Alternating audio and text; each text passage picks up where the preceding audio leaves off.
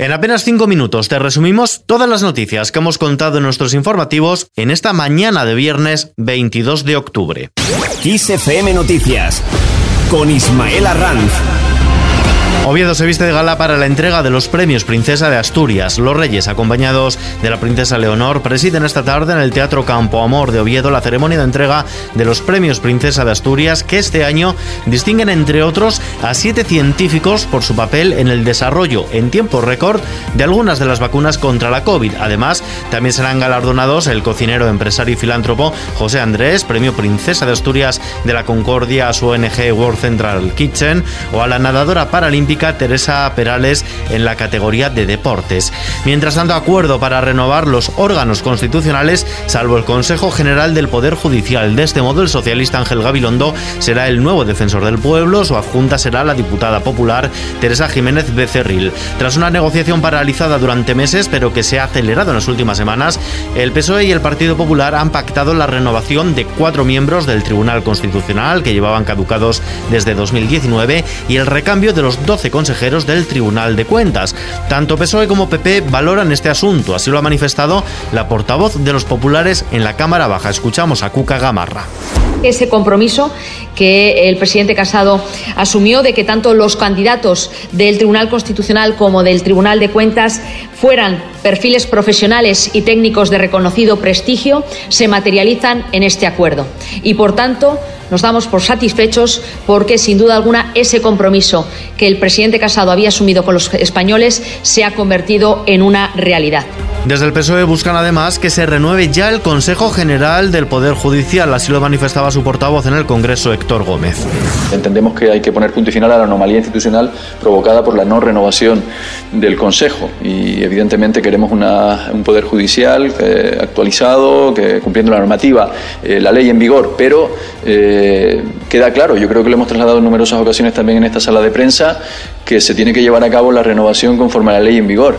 Mientras tanto, en La Palma, el barrio de La Laguna sigue con expectación la evolución de las dos coladas de lava que han alcanzado ya el casco urbano y que convertidas ayer en una sola parecen tomar una dirección que las alejaría de ese núcleo para dirigirse hacia la montaña. Esa es la opción menos perjudicial para ese barrio de los llanos de Aridane que vive en las últimas horas la amenaza de desaparecer sepultado bajo la lava como le ocurrió hace unas semanas al de Todoque. El precio de la electricidad por su parte baja otro poquito, no obstante todavía permanece por encima de los 200 euros el megavatio hora. En Bruselas, los jefes de Estado y Gobierno de la Unión Europea han acordado esperar hasta diciembre antes de decidir sobre los próximos pasos a dar, lo que en la práctica ofrece España un calendario sobre el debate de las medidas que reclama, pero ningún compromiso de acción. Estas son las medidas que reclamaba el presidente del Gobierno. Escuchamos a Pedro Sánchez. Hemos solicitado tanto al Consejo como a la Comisión Europea que eh, viéramos de qué manera actuar a nivel europeo, en tres aspectos fundamentales. El primero de ellos tiene que ver, como saben ustedes, con la formación del precio eh, de, la electricidad, que ahora mismo está siendo distorsionado eh, por la elevación del precio del gas. En segundo lugar, todo lo que tiene que ver con la compra conjunta de gas eh, para mejorar y aumentar el poder de negociación que podamos tener los Estados miembros gracias al aporte de la, de la Comisión Europea respecto a terceros países. Y, en tercer lugar, vigilar muy de cerca cuál es la evolución de la especulación que se pueda estar produciendo en el mercado de derechos de emisión.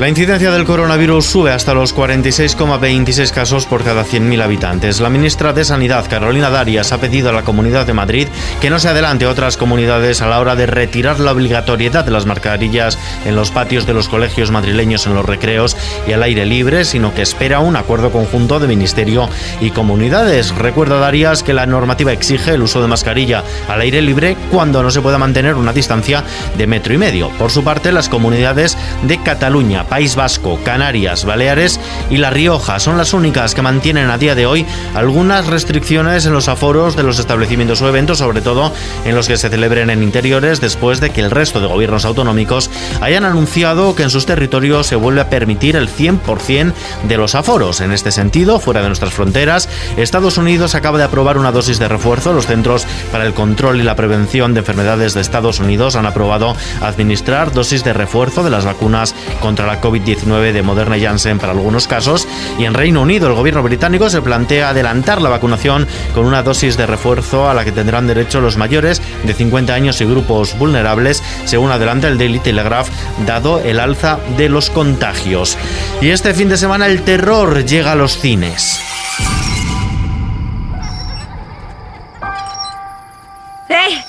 Hacéis por aquí? Es Halloween, hemos hecho truco trato. ¿Estáis solas? Hay un tío muy raro con una máscara. ¿Dónde? No para de jugar al escondite con nosotras. ¿Dónde lo habéis visto? ¡Ahí! ¡Dios mío! ¡Corred! ¡Marchaos a casa! ¿Qué coño es eso?